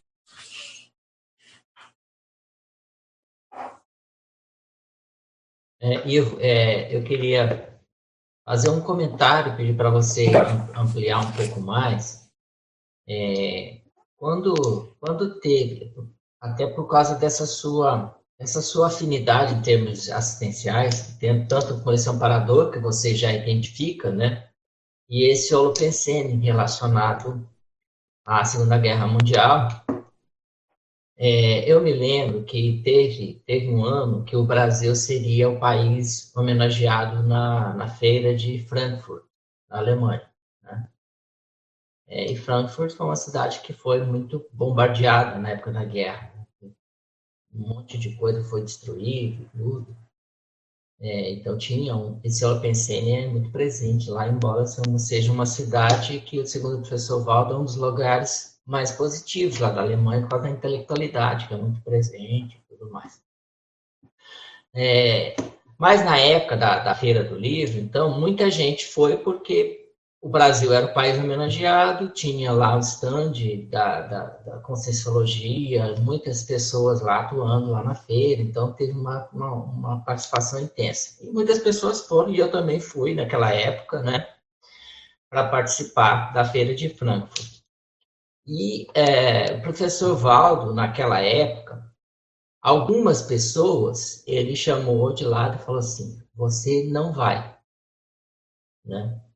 É, e aquilo me chamou muita atenção porque não eram pessoas assim sem defesa energética ou que estivesse assim muito complicadas, não, pessoas que tinham já né, bastante veteranismo e tudo, que pelo trabalho, pelo domínio de energia, provavelmente essas pessoas iriam, não, não teriam problemas né, de assédio, nada disso. Mas ele falou, não, você não é recomendável ir. Né? Outras pessoas ele não falou nada né? É, e, e, eu senti muito essa questão do, do holopensene, por exemplo, eu particularmente, quando fui, fui justamente porque estava envolvido com o contexto do livro, que já é característica minha, né? É, mas, por exemplo, eu fui andar sozinho lá e os lugares onde eu me deparava sempre tinha alguma coisa relacionada, assim, que eu via que tinha coisa com essa afinidade também, que eu já tive uma identificação na TENEPS de um grupo de assistidos, né? E eu vi isso lá muito presente. Por exemplo, eu estava numa praça lá e eu senti necessidade de ficar muito tempo naquela praça. Depois eu fui ler sobre o lugar e eu fiquei sabendo que teve uma queima enorme, uma fogueira enorme de livros naquela praça, né? É, eu estava andando também assim, sem, sem rumo, né, em várias nas ruas, sozinho. De repente, eu vejo uma casa, e, é, me dá o impulso de entrar. E quando eu olho a placa, eu vi que ali era a casa onde viveu o escritor Goethe. Né? Então, eu tive muitas sincronicidades assim, relacionadas com esse Mater Pensene do, do, do, do livro, que é, tem relação com o meu amparador e com os grupos de assistidos que eu trabalho. Né? Mas o que eu queria que você comentasse é isso. É, o que, que, você acha que determinou essa, essa, essa seletividade do professor Valdo de falar para algumas pessoas, olha, você não vai, dentro da sua experiência relacionada a isso, né? Por que, que algumas pessoas não devem meter a mão nessa cumbuca? Né? Falando assim mais claramente. É, tem que analisar o caso, a situação. Não sei se eu vou conseguir responder amplamente. O que eu vejo e vou usar o meu referencial nesse sentido, que muito provavelmente não é o mesmo que o professor Valdo adotou, ok? Em relação às questões do nazismo, desses assuntos que eu mexo, uma das coisas que eu sempre chamo a atenção das pessoas, se você é muito impressionável, não mexa com esse assunto. Vai trabalhar com outra coisa na boa. Sem problema nenhum. Não é demérito nenhum. A pessoa reconhecer que é muito impressionável ali. Esse é o critério que eu, não estou falando do critério do professor Walter, que ele pode, muito provavelmente, estar tá com uma visão muito mais, estava com uma visão muito mais ampla do que a que eu estou no momento aqui agora falando desse assunto. Se a pessoa for muito impressionável, o ideal é que ela não vá mexer com determinadas coisas. Okay? Porque isso pode dar na cabeça. Ela cria um alto assédio em cima do assunto, ela fica remoendo aquele assunto e isso, em vez de ajudar, só prejudica. Agora, se a pessoa, se o professor Waldo tinha uma facilidade no processo retrocognitivo, inclusive nas retrocognições dos outros, que ele poderia, digamos assim, ter uma visão mais abrangente, mesmo sendo uma pessoa veterana e não sendo impressionável como da maneira como eu estou colocando aqui. Mas ali ele está vendo que a pessoa ali, de, de repente, está na Alemanha é, botou o pé na jaca, ou botou os dois pés na jaca e voltar para lá agora não é uma boa ideia. Tá? Então eu imagino que o critério dele tenha ido por aí, mas é, eu imagino, tá, Hernani? Não, não teria condições de, de, de, responder nesse sentido. Pode falar, Marina. Eu acho que posso colaborar, pastor Ivo. É, não tem uma condição de que é, a evolução ela ela está ligada a variáveis multidimensionais, não é isso? Só que aqui, óbvio, a gente tem a tendência a, é, analisar, interpretar e concluir com as variáveis intrafísicas. Mas, por exemplo, não poderia uma dessas pessoas estarem inseridas numa determinada PROEX e essa PROEX inserida em determinado grupo evolutivo, e a pessoa está aqui. E ao adentrar numa outra cidade, lá em Frankfurt, é, ter contato com grupos também evolutivos dentro do mesmo contexto daquela pessoa.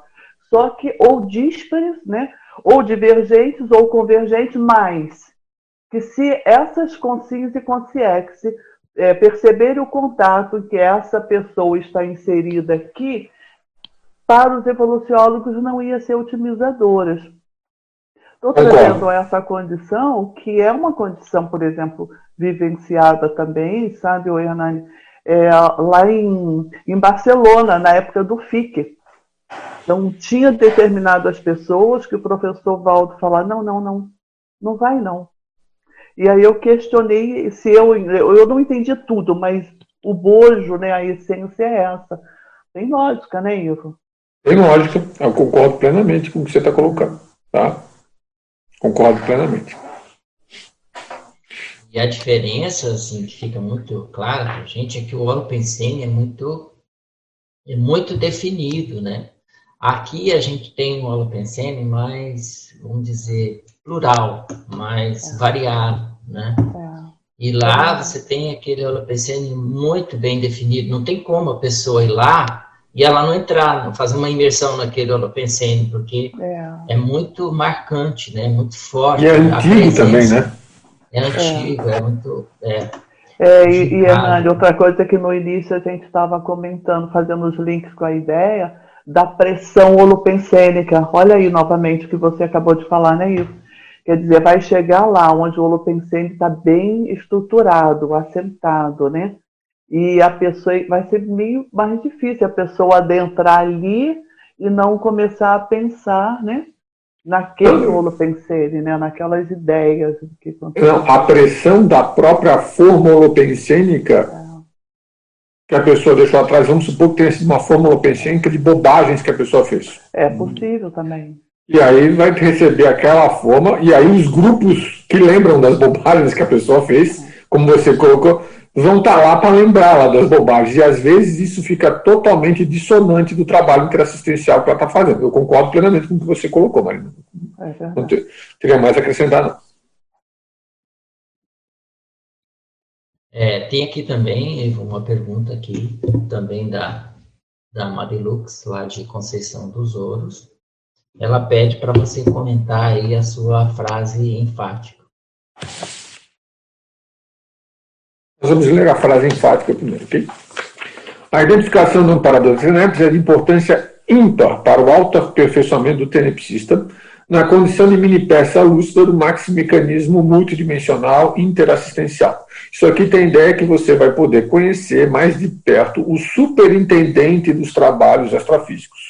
Se você conhece essa personalidade, se você sabe quem é essa personalidade, se você sabe o jeito que ela funciona, porque ela já conhece muito bem o jeito que você funciona, ok? Então, quanto mais você puder lidar com essa interação, melhor para o processo de desenvolvimento parapsíquico e principalmente para você ser uma mini peça minimamente funcional, que pelo menos não vai dar trabalho no máximo mecanismo multidimensional assistencial. Né? Muito ajuda quem não atrapalha. Então, nesse caso aqui, é bom é, ter esse princípio também. Pode falar, Terezinha. Tereza. Tereza. Professor Ivo, é o seguinte, falando sobre a questão da interassistência, pegando a sua fala agora, a interassistência tenepsística, o ideal é estarmos disponível para todos os tipos de assistência a princípio, né? Pelo menos é o que eu faço né, no meu dia a dia.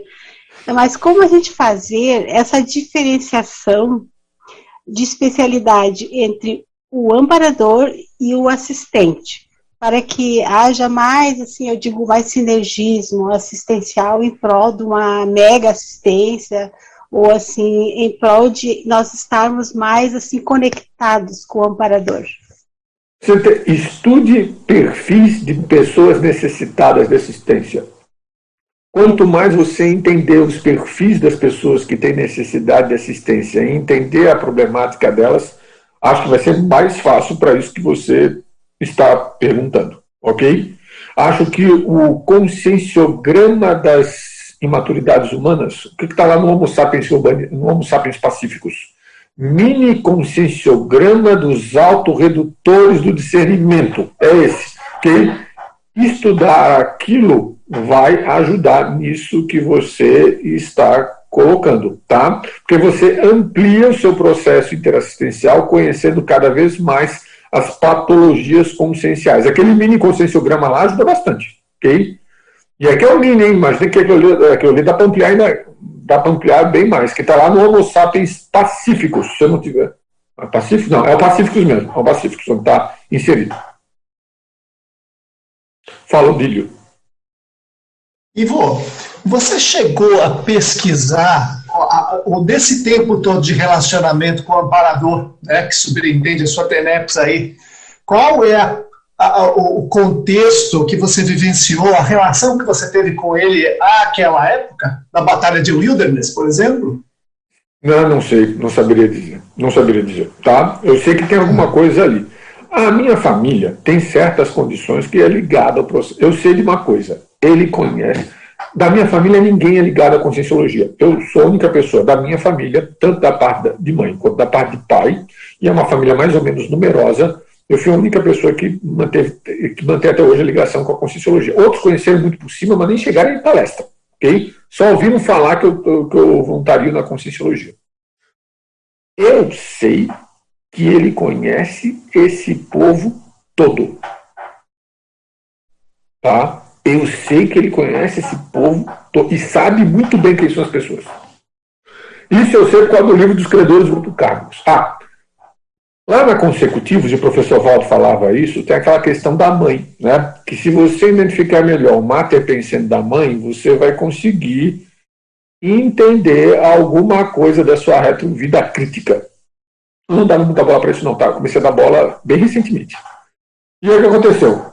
Quando eu vi certas coisas da minha mãe que já é com sexo, minha mãe, a minha mãe é, digamos assim, é uma forte representante do holopensiano católico, bem forte.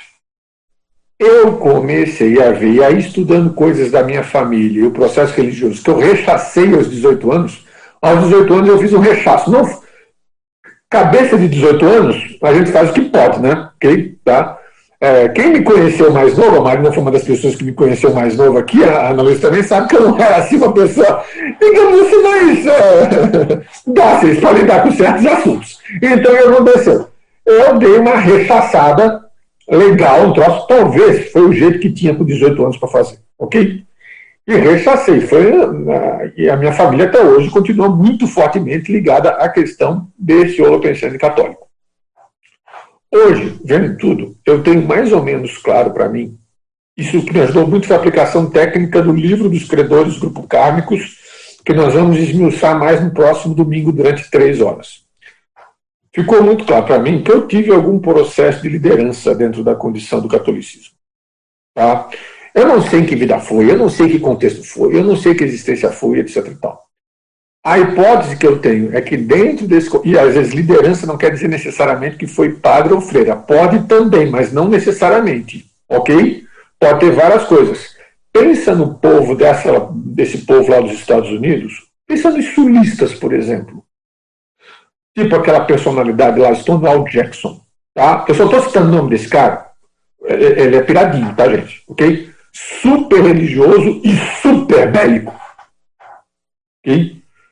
Com, tem trafores de liderança que são inequívocos na personalidade dele, mas super religioso e super bélico. Algum contexto, junto com o negócio da minha família, eu tenho responsabilidade. Eu tenho liderança nesse. Eu tive alguma liderança aí, ok? O tipo de liderança, quais foram as consequências, o que, que eu era especificamente, eu não vou ser hipócrita aqui de dizer que eu sei, porque eu não sei. Mas eu tenho mais ou menos clara essa noção. E se ele também tem, porque eu sei que ele. Eu estou apontando para cá, mas não é comparado esteja aqui, não, tá? É força de figura de linguagem, tá? Aqui gestual. Se ele também tem. Ele... Outra coisa, meu avô foi fundador da Polícia Militar em Santa Catarina. Tem um monte de coisa aí nesse sentido. O troço aí é, é ligado, tá? Fora outras coisas, fora outras condições, que eu acho que não, não, não é o caso aqui de a gente ficar esmiuçando. Então, essa ligação, eu sei que ele conhece muito bem todo o povo da minha família. Na palma da mão. Eu não estou dizendo que ele é evoluiu não, tá? Eu estou dizendo que, até porque está falando do grupo K, eu sei que ele conhece e conhece bem, tá? Espero que eu tenha respondido a pergunta. Agora, veja bem, são múltiplas vidas, são múltiplas existências. Esse troço que eu falei lá da época lá do Aníbal, tá? Quem sabe ele estava lá junto? Isso eu não tenho como afirmar isso eu não estou afirmando. Amizades raríssimas são construídas nos mais diferentes contextos, inclusive nos contextos em que a gente fez besteira junto. Ok? Só que daí vai qualificando depois, né? o pessoal deixa de fazer besteira. Então, pode ter aí múltiplas possibilidades. Agora, o que eu posso afirmar, ele conhece muito bem as coisas da minha família. Ele conhece muito bem os, os da família. Com muito mais detalhe do que eu, inclusive. É, posso para a próxima pergunta aqui? É, pergunta de Vitória, Espírito Santo, Ricardo. É, professor Ivo, poderia comentar sobre o banho de energia com identificação do amparador e da assistência mais adequado para o momento? O banho de energia ele tem um caráter confirmatório, pelo menos é o que acontece comigo. O que, que é o caráter confirmatório? Você confirma que uma assistência específica foi feita ou que ela está acontecendo. E ela, no meu caso específico, tem um caráter muito motivador, ok?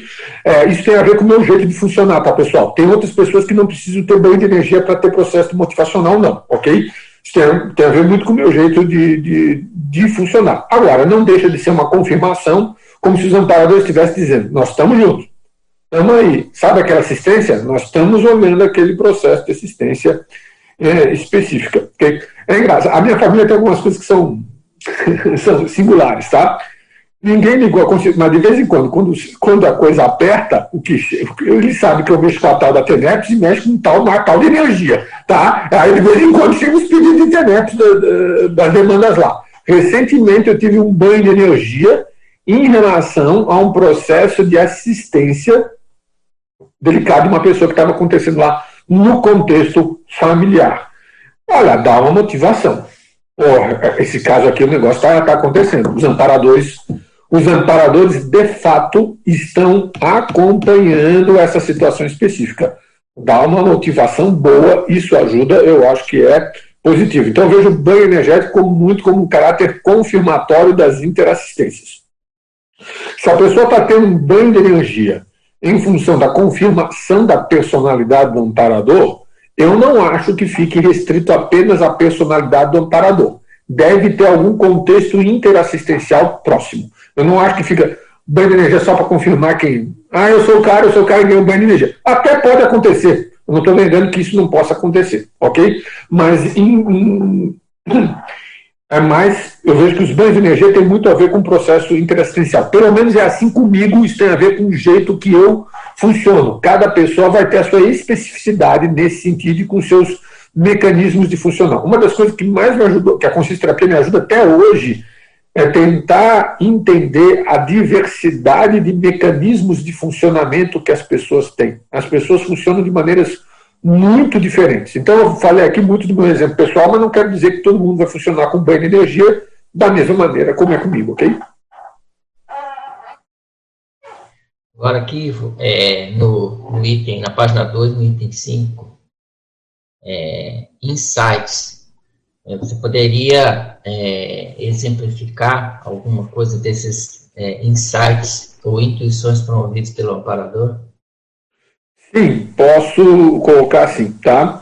É, os amparadores, às vezes, eles dão algumas ideias, alguns insights, e esses insights vêm muitas vezes quando você já está no, no, no processo pré-TENEPS. Quando você começa a lembrar de determinadas coisas, quando você começa a pensionizar sobre certas coisas e vem aquelas ideias específicas. E até na TENEPS, às vezes acontece em relação ao voluntariado, em relação aos evolucientes que nós estamos atendendo, por exemplo, no OIC. Está mexendo na TENEPS, daqui a pouco começa a entender com mais clareza certas coisas lá do evoluciente que você não estava entendendo até então. Aí, aliás, não é só um insight, às vezes é um conjunto de insights que vem a respeito dessa situação. Junto com os insights, os amparadores podem fazer também as chamadas intervenções mnemônicas assistenciais. Fui eu que criei essa expressão, tá? Tem até um paper sobre isso aí chamado intervenção mnemônica interassistencial, no qual os amparadores fazem você lembrar de determinada coisa, às vezes lá da sua infância para poder ajudar aquele amigo da família lá da infância que dessomou e que ainda está que dessomou já faz tempo que está precisando de ajuda, ok? Nesse caso aqui é bom aquilo que a Fran perguntou entre lucidez e insight, sempre ficar vigilante com controle.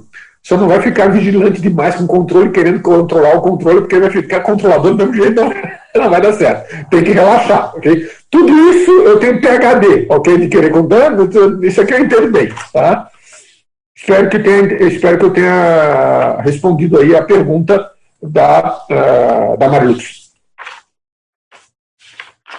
É... Sim, respondeu sim, tá, tá, tá perfeito. É, e aí eu queria fazer um comentário aí com relação a, a, essa condição que você abordou, dos insights e da intervenção mnemônica, porque assim, eu vejo algumas pessoas falarem que não, que não identificam o amparador ou não, não, não conseguem perceber a, a presença deles e tudo. É, eu queria chamar a atenção também para um aspecto que o professor Valdo fala, tem até um verbete sobre isso, que é o parapsiquismo despercebido. Até comentei isso já aqui no Epicentro do Debate.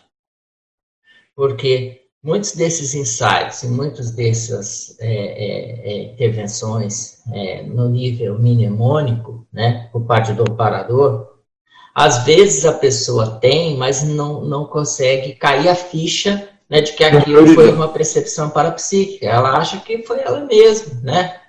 E, e aí ela acaba é, é, você vê a pessoa falando, mas você vê que ela não está é, percebendo que aquilo é manifestação do amparador. Né? Você poderia comentar um pouco mais? Sim, eu vou comentar com um exemplo de algo que aconteceu comigo. Isso aconteceu durante os seis primeiros meses da TENEPS. Eu estava na TENEPS e comecei a lembrar de uma cena da minha infância. Na verdade, não foi de uma cena, foi de um contexto da minha infância. Um parente, filho do dentista do meu pai, é, perdeu o olho. Ele foi mexer com álcool, o álcool pegou fogo, atingiu o olho dele, ele perdeu a visão do olho. E eu estava na TENEP. Isso aconteceu mais ou menos quando devia ter uns 5, 4, 6 anos de idade, eu era, era, era criança. E eu pensei assim, eu comecei a lembrar disso na TENEPS. E eu pensei assim, eu devo estar tá surtado em estar tá lembrando dessa cena na TENEPS. O que, que isso tem a ver com TENEPS agora? Eu ficar lembrando de algo que aconteceu na minha infância, do nosso amigo lá ter perdido lá a visão dele quando estava com, com, mexendo com álcool. Tá? Aí eu deixei passar, só que tempos depois a minha irmã me ligou, eu liguei para minha irmã, minha irmã mais velha. E aí deu na minha telha de perguntar como é que estava a pessoa. Ah, vai que, né, que teve alguma coisa, né? Vai que, né? Cara, se eu quisesse causar um choque na minha irmã, eu não teria causado do choque tamanho que eu causei nela. Tá? Ela ficou num silêncio do outro lado da linha. Depois ela resolveu, e aí ela falou: ele teve uma doação de córnea essa semana. Isso aí foi. É, se isso aí não for tapa na cara, eu não sei mais o que é tapa na cara. Depois disso, depois disso. Veja bem, estava tendo alguma assistência para ele. Aquilo ali, e aquilo ali, para mim, foi uma coisa. Aí eu comecei a ficar mais vigilante. Eu tenho um jeitão, a minha tendência é ser um jeitão mais controlador e mais rígido, é do meu temperamento, inclusive. Mas aí eu comecei a ficar um pouquinho mais vigilante nesse sentido. Já tem uma assistência, alguma coisa aí. E foi essa. Depois, eu, não vou, eu não sou de ficar indo atrás de confirmações, não. Foi, foi Esse contexto foi uma exceção. Eu deixo as coisas acontecer. Se a confirmação vier para mim, vem. Se não vier, eu não fico atrás disso, não. A Marina gostaria de comentar. Mas, professor Ivo, não seria a postura mais coerente aí essa que você fez? Porque você foi pesquisar. Não tá. seria o processo de pesquisa e de autopesquisa algo que melhor pode qualificar o trabalho do tenepsista? Ou tá Sim, eu concordo plenamente. Pode fazer essa pesquisa. Mas no, no meu caso específico, às vezes tem certas coisas que dá para pesquisar e confirmar. Outras coisas, tá. é, é, pelo menos no entendimento. É, porque se você for pesquisar às vezes, Ainda mais quando você tem contextos familiares, eu não estou falando só da minha família, não, outros contextos por aí vai, que são complexos de você entrar. Sim. E que se entrar, pode causar problema. Eu também tive, eu também tive as minhas experiências tá. contrárias nesse sentido. Então tem que ver o momento tá. e a situação. Então Sim. é bom sempre ir com a postura de bem peça. Vou pesquisar, vou tatear ou não, né? É. Eu procuro, aí eu uso a mesma filosofia dos pedidos de TENEPS. Eu não vou atrás dos pedidos de TENEPS, eles chegam correto? Sim, sim. Em certas confirmações, eu uso a mesma filosofia. Deixo a coisa aberta e ver se a coisa vai chegar. Não estou dizendo que tem que ser sempre assim, tá, pessoal? Outras pessoas podem funcionar de maneira diferente e pode ser cosmoético sem problema nenhum. Sim, e... sim, sim. Está falando de forma genérica, né? Sim. Pode, pode variar, tá? Entendi. Pode, isso pode variar, pode variar muito, tá? São 10h42, Hernani. Seria possível a gente falar do curso de domingo rapidamente? Sim, pode falar, eu, com certeza. Tá. Pessoal, nesse domingo nós vamos ter o curso aí da Ação Interassistencial da CCCI. Nesse curso nós vamos, durante três horas, abordar a questão do livro dos credores grupo kármicos. Ou até mais especificamente da técnica do livro dos credores grupo kármicos. É uma técnica que eu estou aplicando, aí vai fazer seis anos, de maneira ininterrupta, eu comecei a aplicar ela em 2015, e foi, no meu caso específico, um divisor de águas em alguns esquemas, em algumas situações dentro da própria TENAPS.